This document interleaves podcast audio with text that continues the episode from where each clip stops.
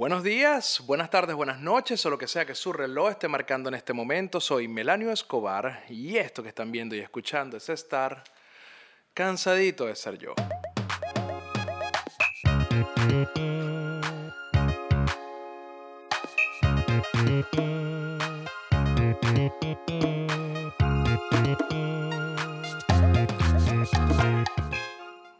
Bienvenidos a otro cansadito de ser yo. Hoy, miren, yo no, hoy no quiero conversar sobre un tema en específico porque no, no siento que todos los episodios tengan que ser de, de algo en particular.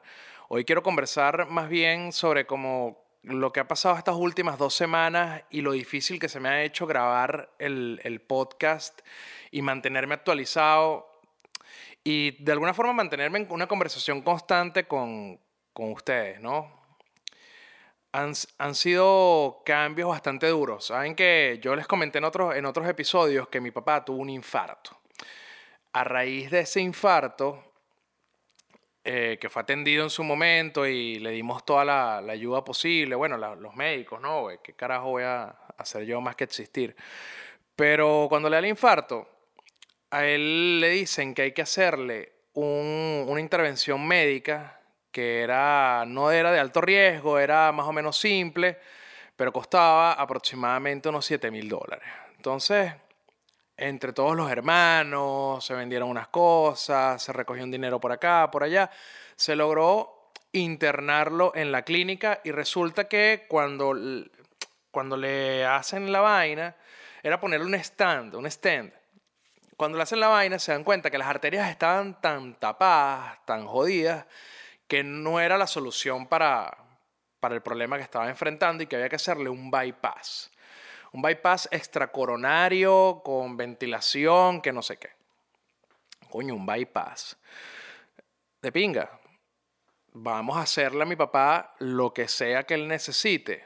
Vamos, vamos a esperar que la clínica, me río porque vamos a esperar que la clínica nos dé el presupuesto. Bueno, el presupuesto ascendía casi a 50 mil dólares. Ya era una cosa que ni todos los hermanos, ni que quisiéramos, ni que vendiéramos todo lo que tuviésemos. Y además que es súper complejo porque la gente te dice, no, te dice, bueno, pero vendan, vendan todo lo que tienen, pero resulta que todo lo que tienen está en Venezuela. O sea, todo lo que existe está en el país. Y creo que todos estamos bien familiarizados con, con el nivel de hiperinflación y economía que se está viviendo y la capacidad de las personas de poder adquirir cualquier cosa y de poder invertir dinero en cualquier compra y que actualmente la verdad es que no muchas personas tienen la capacidad de pago para poder comprar un carro, por ejemplo, a un precio que realmente signifique algo para el pote, porque nada haces vendiendo un carro en dos mil dólares si la, si, la, si la cuenta son 50 mil. O sea, la distancia entre lo que te pueden dar por el carro y la meta es muy, muy distante. Quizás si la economía, bueno, quizás si la economía estuviera mejor, no estaría el problema de los hospitales, o, o quizás no tendríamos la necesidad de estar recaudando y vendiendo cosas. Pero el punto es que dijimos, bueno, vamos a hacer algo, vamos a aportar lo que todos podamos vamos a tratar de conseguir eh, la mayor cantidad de dinero de los artículos que se puedan vender, de las cosas que están disponibles para poder venderse. Y vamos a hacer un GoFundMe. Vamos a, apelar porque las amistades de todos nosotros, de todos los familiares, de todos los amigos, de todos los, de todos los involucrados de alguna forma en la vida de mi papá, puedan aportar, así sea de 5 dólares, de 2 dólares, 10 dólares, y gente que aportó mucho, gente que aportó este, eh, un poco menos, pero que sabemos que es bastante significativo y que quizás para esa persona es mucho y, y, agradecemos eh, infinitamente. Yo no tengo palabras para agradecerle a todas las personas que aportaron al GoFundMe, pero el punto es que, que hicimos la vaina y no se recaudó la plata, los 50 mil dólares. No se recaudaron, se recaudaron aproximadamente 4 mil. Eso sirvió muchísimo, sirvió increíble y al final del día, contando eso, más lo que se vendió, más donaciones privadas, más un evento que hizo mi hermano, más lo que pudimos reunir entre los familiares, se llegó a la meta y mi papá fue operado. El protocolo indicaba que después de 7 horas de operación entrara en la unidad de cuidados intensivos en terapia intensiva. Por protocolo, ni siquiera era un tema de que mi papá estaba jodido y, y había que meterlo en terapia intensiva, nada, nada por el estilo. O sea, había que hacerlo por temas de protocolo, por cuidados después de una operación que era, o sea, imagínate, la primera, el stent, que le iban a poner en el cuerpo era como por un ladito, ¿no? Que se abre y se hace una intervención en las arterias para que pueda circular mejor la sangre y no suceda otro episodio cardíaco. Pero el bypass, yo me puse a buscarlo, es uno de los errores. Ojo, esta es una recomendación que le hago a todas las personas que tengan o una operación grave o una operación seria acercándose o que tengan un familiar que lo vayan a operar de algo que sea complejo, no lo busquen en YouTube, no lo hagan, no lo hagan. Yo lo busqué y es impresionante, o sea, yo ahí me angustié muchísimo más. Mi papá había que abrirle, bueno, lo que le hicieron, le había que abrirle el pecho, quitarle un pedazo de arteria de otra parte del cuerpo y reemplazar las arterias o las arterias dañadas con los pedazos de arteria de las otras partes, creo que de la pierna, de otras partes del cuerpo que, estuvieran sanas. Una vaina, demasiado, demasiado, no sé, demasiado death metal, demasiado craelofil. Pero mi papá lo aguantó, mi papá le hicieron esa operación y quedó con el corazón chévere, no está taquicárdico, no, no tiene nada, o sea, hasta la presión está estable, todo parecía estar muy bien hasta que empezó a salir muy mal. los pulmones, ojo, yo esto lo cuento como alguien completamente ignorante de los procedimientos médicos y como lo máximo que entiendo del, tema, del tema de la intervención de mi papá. El asunto es que, la, que los pulmones empezaron no a fallar. ¿Qué pasa? Mi papá fumaba mucho fumó mucho por muchísimos años y ya los pulmones de por sí no estaban en la mejor capacidad. Ahora no sabemos si quizás el COVID jugó un papel ahí. No, sabemos, no sabemos si él tuvo COVID, pero, o lo tiene, todavía no, no se sabe, pero los pulmones empezaron a fallar. Y empezó el día de ayer, ah, yo estoy grabando esto un martes, el, el lunes, él empezó a necesitar de asistencia respiratoria, ¿no? Entubarlo. Y eso es una mala señal, es una mala señal en el progreso de mi papá. Eso no, eso no sentencia nada, pero es una mala señal del progreso. Entonces, nada, llegó a los cinco días de, de atención dentro de la clínica y, y ahora nos están pidiendo cinco días más en la clínica, cinco días más de terapia intensiva. Ya tiene cinco días y el presupuesto es de 15 mil dólares. O sea, ya las cuentas van por más de los 60 mil dólares en temas de, salud de la, intervención de mi papá a raíz del infarto que le dio. Y eso me puso a reflexionar que, que es muy triste que en nuestro país, un país que fue uno de los más ricos de la región, un país que fue potencia petrolera, un país que en los 80 estaba considerado en desarrollo, en vías de desarrollo, perdón. Un país que, tenía una democracia bastante sólida, actualmente no tenga la capacidad de atender a los ciudadanos de una manera efectiva y gratuita, o por lo menos que la estabilidad económica sea lo suficiente como para que si requieres una atención privada más especializada sea accesible y no sea tan, tan, inalcanzable.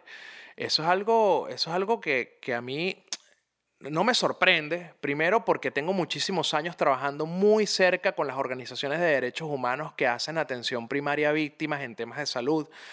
Hemos, en, la organización que yo dirijo, que se llama Redes Ayuda, por si no la conocen, pueden buscarla en las redes sociales. Estamos todo el tiempo activos trabajando por, por los venezolanos. También tenemos programas en alianza con organizaciones como Provea que se llaman Música por Medicina, donde no solamente dentro del país, sino fuera, tratamos de intercambiar y crear productos y crear experiencias, eventos, conciertos, libros, discos para ser intercambiados por medicamentos que son distribuidos a las personas que lo necesitan. ¿Por qué hacemos eso? No solamente para visibilizar la problemática que existe en el país gracias a la crisis humanitaria compleja, sino también para poder brindarle una mano a las personas y que puedan tener esos medicamentos que le hacen falta para poder vivir. O sea, son cosas que que no deberíamos estar haciendo, pero que bueno, que nos tocó hacerla porque la situación es bastante crítica. No soy, no soy ajeno a la situación que está viviendo. Mi mamá, mi mamá le dio una CB y, y quedó dependiente del trileptal y el tegretol, que eran en algún momento, son anticonvulsivos y estabilizadores oxigenantes cerebrales que en su momento no se conseguían. Ya ya esa situación ha cambiado un poco, no por razón del Estado en sí mismo, sino porque en Venezuela se ha permitido que se suplan de medicamentos, no importa el precio que sea, a través de proveedores privados, porque la importación primero es un negocio para el Estado y segundo porque la necesidad era tan grande que tuvieron que hacerlo. Las personas estaban muriendo por un anticonvulsivo, por una pastilla de la tensión, por, por, vainas que es una pastillita, ¿me entiendes? No estamos hablando ni siquiera de medicamentos de alto costo o de quimioterapias o de retrovirales, que son un poco más complejos y más difíciles y más caros, sino por pendejada. Por una pastilla para la atención se estaban muriendo las personas. Entonces, de alguna forma tuvieron que empezar a abrir ese canal de importación de, de, de los farmacéuticos y de las empresas privadas para que puedan suplir al precio que sea las medicinas a la gente, ya que el Estado no lo estaba haciendo a través del, del, Seguro Social. Entonces, coño, no estoy ajeno a esto porque lo viví con mi mamá, lo he vivido con diferentes familiares. Mi hermano es paciente oncológico ya recuperado de un linfoma no Hodgkin. Mi papá ahora, a mí lo que, lo que yo no había experimentado hasta ahora como de primera mano es el tema de la atención primaria en el sistema de salud, que tengas que ir por una clínica realmente a que te operen. Yo, había, yo tuve un episodio, yo tuve un episodio cardíaco y afortunadamente no fue, se me subió la tensión muchísimo en ese momento y tuvieron que controlármela y fui por una clínica, fui por una clínica privada y pude costearlo, no fue una locura. Pero lo de mi papá, que fue un infarto y tener que ir a una atención primaria a una clínica, eso fue una, una vaina de otro mundo. y darnos cuenta de que mi papá posiblemente yo no sé para cuando salga esto si mi papá esté bien, esté mejor o esté peor, pero lo que sí les puedo decir es que para cuando esto salga, la reflexión que me queda sumamente clara es que probablemente mi papá no se muera de un infarto. Probablemente se muera por una inexistencia de un sistema de salud público eficiente y una salud privada inalcanzable económicamente. Básicamente mi papá se va a morir por no tener dinero y porque al Estado venezolano no le interesa que las personas tengan la asistencia médica que necesiten. Y eso me indigna muchísimo, eso me llena de mucha rabia y adicionalmente la imposibilidad de no poder ir a estar con él. Mi papá tuvo muchísimas fallas, mi papá tuvo muchísimas fallas durante toda su vida. Yo lo he contado acá y yo no he sido, y yo no he sido falso y nunca lo he ocultado. Yo, siempre he sido muy outspoken con mis cosas y, y, mi papá tuvo muchísimos errores, pero también tuvo aciertos. Y nosotros, yo lo conté en, el episodio de la familia Tóxica, nosotros conectamos ya de grande, ya de grande yo. Y aprendí muchísimas cosas de cómo ser padre de lo que debo hacer y lo que no debo hacer gracias a lo que mi papá fue o dejó de ser conmigo. Y yo estoy sumamente agradecido con mi papá. Mi papá fue el único de mi familia que estuvo persiguiéndome para que me graduara a la universidad. Yo jamás lo voy a olvidar. gracias a que mi papá me persiguió, gracias a que mi papá estuvo pendiente de que yo fuera a clases, de que y me pedía que si las notas y vaina. Lo hacía ese es el mejor regalo que me dio mi papá el perseguirme con la universidad. Porque durante muchos años yo pensaba, o yo me creía tan excepcional en mi trabajo, tan destacado, que yo no necesitaba un título universitario. Y mi papá un día agarró y me dijo, mire hijo, yo sé que a ti te va muy bien en el trabajo. Yo sé que tú estás logrando muchas cosas y que tú estás disfrutando lo que haces y que la gente te mira en televisión y que la gente te lee en el periódico. Yo lo sé, hijo, pero gradúate. Porque Hoy eres el loquito de los tatuajes, pero mañana vas a ser el periodista Melanio Escobar. Y eso fue, eso fue el motor que me hizo eso, fue la gasolina que me hizo arrancar ese motor y meter 100 kilómetros por hora a terminar la carrera y empecé a sacar 20 y fue una locura. O sea, empecé, yo siempre fui muy buen estudiante realmente, pero la universidad la dejé, la dejé en un segundo plano porque me iba muy bien en el trabajo, muy bien, me iba muy bien en el campo laboral y los medios de comunicación son realmente complejos. Los medios de comunicación no te ofrecen dos oportunidades. Si a ti te ofrecen hoy una oportunidad de dirigir un canal, o si te dan la oportunidad de ser productor en algo que te gusta, o si te dan la oportunidad de ser el animador de un programa de televisión, un locutor de radio, tú tienes que tomar esa oportunidad. No hay de otra. Eso combinado a tener que mantener la casa por mi mamá, de verdad que me hizo, me hizo dejar la universidad a un lado y mi papá me perseguía, me perseguía, yo no le paraba bola, yo le, yo le decía embuste. Sí, papá, yo fui para la universidad, claro, él me llamaba, yo nunca viví, o sea, yo viví una pequeña temporada de mi vida con él y ya de adulto. Este, entonces, claro, no tenía cómo, cómo verificar si yo iba o no, yo le metí embuste, pero siempre me estuvo persiguiendo. Cuando me gradué, eh, mi papá, qué arrecho, mi papá nunca fue para los actos de niño y eso era consecuencia de los problemas que tenía con mi mamá. Y yo creo que no lo hacía para no verla a ella, realmente. Y yo me quedaba esperándolo. Yo me quedaba esperándolo en, en los actos, ¿no? Siempre volteando a ver si llegaba.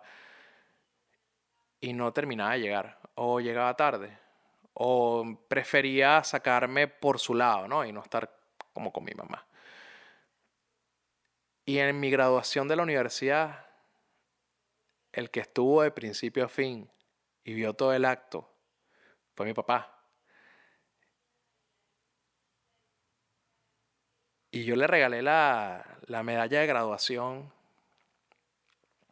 Tenías la universidad te daba la oportunidad de, de, comprar varias medallas para que las repartas, ¿no? Porque eso es como, como el recuerdito, así como el recuerdito de los bautizos, el recuerdito de la graduación es la medalla. Entonces te daban la oportunidad de comprar varias y yo no, yo nada más metí en el paquete de una sola medalla y se la regalé a mi papá. Yo dije, yo no necesito la medalla, ya yo tengo lo, yo tengo lo, lo que necesitaba, que es mi título, y eso es gracias a ti. En cambio, tú sí te mereces la medalla por la constancia y la fe que tuviste en mí de que yo podía completar esto. Le regalé la medalla, nos tomamos un trago, me acuerdo, almorzamos en su oficina y la pasamos súper bien, la pasamos súper bien. Y esa es una de las cosas, de las tantas cosas que he aprendido, que, aprendí yo en la vida con mi papá.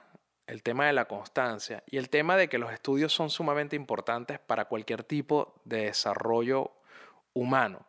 Que no es igual, que no es igual, y eso es una enseñanza que yo, es como les decía en el episodio anterior, ojalá yo hubiese tenido alguien que me dijera estas cosas cuando yo estaba más chamo. Y espero que les sirva a alguna, a alguna persona para poder enderezar o tomar algunas decisiones de su vida. Los estudios son muy importantes. Gracias a que soy periodista, soy periodista, que me gradué de comunicador social y que, ejerzo el periodismo de una manera constante y por tantos años, es lo que me ha permitido a mí conseguir las cosas que he conseguido, grandes, pequeñas, medianas, de lo que sea. Y todo eso lo he conseguido gracias a los estudios, eso se lo debo a mi papá. Se lo debo a mi papá, ni siquiera por el hecho de que, de que de que haya aportado económicamente no, sino por toda la persecución que me montó.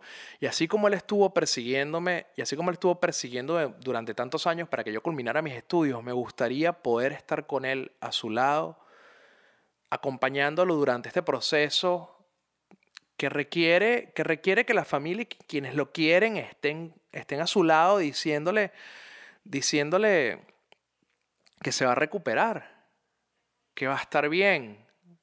Y si no se recupera y si no va a estar bien, que lo acompañe durante sus últimos días con una voz familiar que emane amor. Y no puedo estar porque la tragedia del venezolano está y reside y se encierra en, en muchos casos en un pasaporte. Y no tengo forma en estos momentos de tomar un avión y volver a Venezuela. Inclusive con, con las fronteras abiertas, etc., en este preciso momento no, no, existe una manera de que yo vuelva a Venezuela. Entonces, si mi papá se muere, se muere sin su hijo. Y si mi papá se muere, bueno,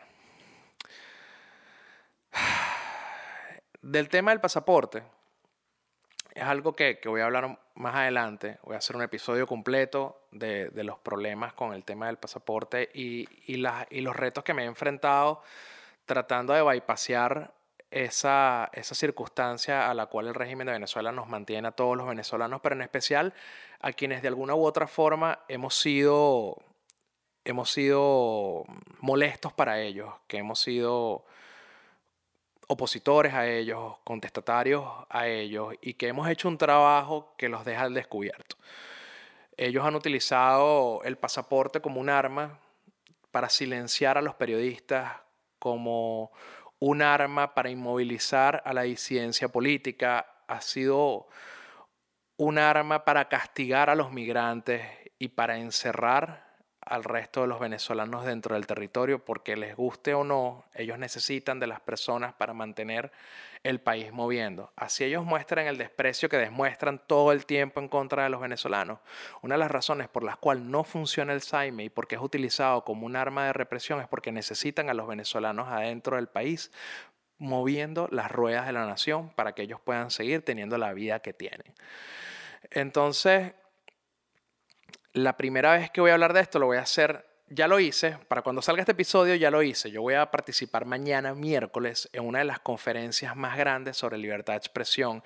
Me invitaron a un panel, a un panel increíble con personas súper destacadas que me da risa porque yo me pongo a ver el panel yo me pongo a ver las personas que están, que están invitadas a, a este evento. Es el, el WordPress Freedom Conference 2020, eh, esto va a ser en Holanda, eh, va a ser en La Haya, y me invitaron para ir y bueno, evidentemente el COVID y la ausencia de pasaporte no me permiten en estos momentos asistir de manera personal en el evento, ustedes lo van a poder ver eh, en los videos, ¿no? Pero en, vivo es mañana.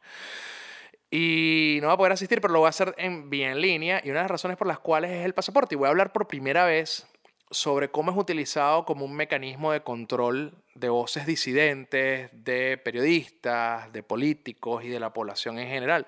Esa es una de las cosas que voy a hablar. El panel en el que voy a ser parte es sobre represión y, y sobre el castigo hacia los periodistas, el riesgo y la impunidad que existe alrededor de los crímenes contra periodistas. Entonces, el panel está conformado por...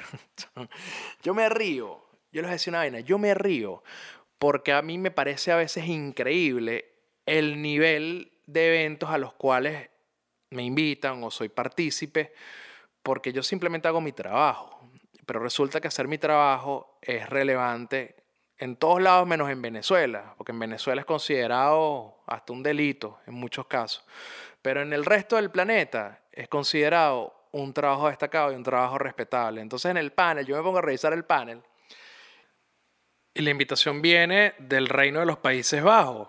Y voy a estar en la misma conversación, o sea, para que vean, con el distinguido señor Steve Block, que es el ministro de Relaciones Exteriores del Reino de los Países Bajos.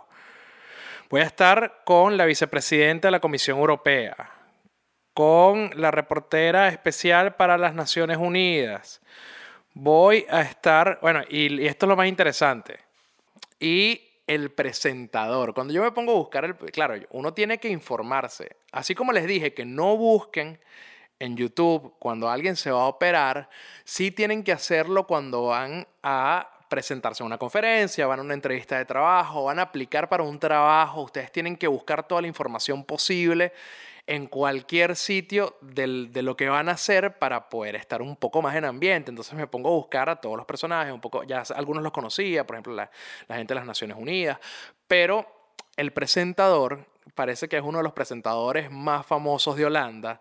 O es como el Gilberto Correa de allá, o el Daniel Sarco de allá, o ya yo no sé, en Venezuela todavía hay, todavía hay animadores de televisión, como que respetables o famosos. Todavía hay televisión en Venezuela. Pero el tipo se llama Humberto Tan. Ahí yo me lo pongo a buscar en Google y me lo pongo a buscar en YouTube y me quedo loquísimo porque el tipo, el primer video que me sale es entrevistando a George Clooney. Estás viendo la vaina, o sea, George Clooney y Melania Escobar, igualito, idéntico, ER. Y me dice, bueno, nada, este voy a hablar de muchas cosas, del trabajo que hemos hecho como, como organización en pro de la libertad de expresión y cómo hemos asistido a los periodistas que han estado en riesgo, pero adicionalmente cuáles son los mecanismos de represión en búsqueda de silenciar las voces disidentes del país y entre eso está el pasaporte.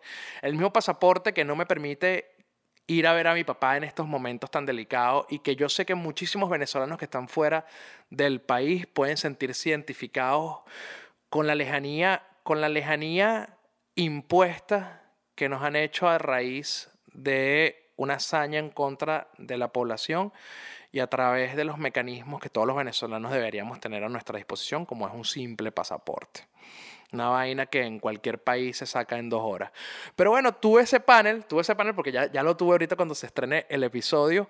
Y bueno, nada, no, no, estoy nervioso ni nada por el estilo. Yo voy a hacer mi, mi participación bastante bien con Humberto Tan, que la entrevista más destacada es con George Clooney y Melanie Escobar. ¿eh?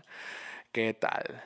Otra cosa, tengo buenas noticias voy a aprovechar para decirles que si están disfrutando el video y que si están disfrutando el contenido que se hacen cansadito de ser yo, por favor suscríbanse, denle me gusta, comenten, que yo siempre estoy tratando de responder todo el tiempo a toda la conversación y todo lo que, ustedes me dejan por ahí para, para, poder hacer crecer esta comunidad, porque quiero hacer muchas más cosas. En estos días puse en Twitter un, un recuerdo, encontré unas fotos de cuando yo hacía infrarrojo, para quienes veían Puma TV, eso era un programa que se pasaba los lunes, miércoles y viernes, lo hacía con Walter Ganji, que es el vocalista de Máscara, una banda de metal, antes Biofobia, y presentábamos videos de punk y metal a las 12 de la noche porque era lo que la ley resorte, resorte permitía. Y encontré ese Throwback Tuesday y lo lancé por, por, por las redes sociales y ese montón de gente escribiéndome que recordaban, que recordaban el programa, que se lo tripeaban, y yo quiero volver a hacer, y que, que, hiciera una cosa similar, y yo quiero volver a hacer cosas así. Quizás lo podemos hacer a través de YouTube, pero hay que, hacer crecer un poquito más la comunidad, y esto lo permite los comentarios, los me gustas, las suscripciones. Así que gracias a todos por el apoyo. El canal ha tenido un crecimiento bastante exponencial, y eso se lo debo muchísimo a mi compañero en el crimen, Cheo Comegato, que me ha ayudado muchísimo a poder refinar el canal. Te quiero mucho, Cheo, que a Cheo hay que traerlo. Cheo hay que traerlo para cansadito de ser yo. Ustedes saben todas las aventuras que tuvimos cuando trabajábamos juntos en Comegato, haciendo conciertos, viajando por el país, lidiando con las bandas más famosas del punk y metal y todos sus vicios y todas sus locuras. Yo creo que me tengo que traer a Cheo para, para una conversación. Pero bueno, aprovechando que le digo de suscribirse, etcétera, tengo que agradecerle a todas las personas que han hecho parte de Cansadito de ser yo desde el principio, a los primeros, a la gente de Miami Pancakes, mia.pancakes en Instagram, síganlo, el mejor sabor de Caracas, pero puesto aquí en la Florida, los cupcakes son increíbles, como les conté la otra vez, les mandamos un montón a Capela, que sacó un disco, un disco no, un single increíble, que es como un vallenato con reggaetón, con trap, que yo me he estado cagando de la risa con el video, les voy a dar el video en la descripción, les mandamos una Capela se los tripió. También sigan a la tienda fantasma, aprovechen de matar los regalos de Navidad en Caracas sin pelear con courier, ni taxes, ni nada por el estilo. Simplemente sigan a la tienda fantasma en Instagram, hagan sus pedidos y se los mandan a su casa. Así de sencillo. Si quieren los mejores memes, sigan mi canal de memes en Telegram, ya que se están bajando Telegram para la consulta popular del 2020 promovida por el gobierno interino. Bueno, aprovechen ese Telegram y se unen a mi canal de memes y yo todos los días a las 6 de la mañana les mando su dosis directamente al celular. Y si quieres apoyar Cansadito de ser yo directamente, métete en el patreon.com slash melaniobar. Y hablando de eso, hace poco hice mi último envío. Ya no hago más envíos, no vendo más franelas. Mandé un lote de franelas, lo que me quedaba para Venezuela, para que sea intercambiado dentro del programa de música por medicinas a beneficio de la Fundación Colibrí, las camisas que me quedan de cansadito. Hoy hice, hace poco hice, perdón, hice el último envío personalmente de el último combo de cansadito que voy a vender directamente porque el USPS es una demencia, es una locura. Así que apliqué para que Cansadito de Ser Yo sea parte de la familia de Represent, que es la misma gente que le hace las franelas y la mercancía, la ropita de escuela de nada. Y señoras y señores, fuimos aceptados en Represent. Así que la próxima semana ya van a tener la tienda disponible para que compren con envíos a todo el planeta, una gama mucho más extensa de mercancía. Van a tener la original, que es la Death Metal, y van a tener los pollitos y van a tener muchísima más mercancía. Ya estamos en Represent. Bueno, nada, si están viendo este video y mi papá todavía está pasando por este, por este episodio tan dark, les pido a todos manden buena vibra, manden Manden corazones, manden felicidad, manden sus buenos deseos, manden, manden fuerza para mi papá, que no fue el mejor del mundo, pero fue el que tuve. Nos vemos en otro cansadito de ser yo. De la próxima semana es de orfandad política. Ojalá no sea también de orfandad real. Chao.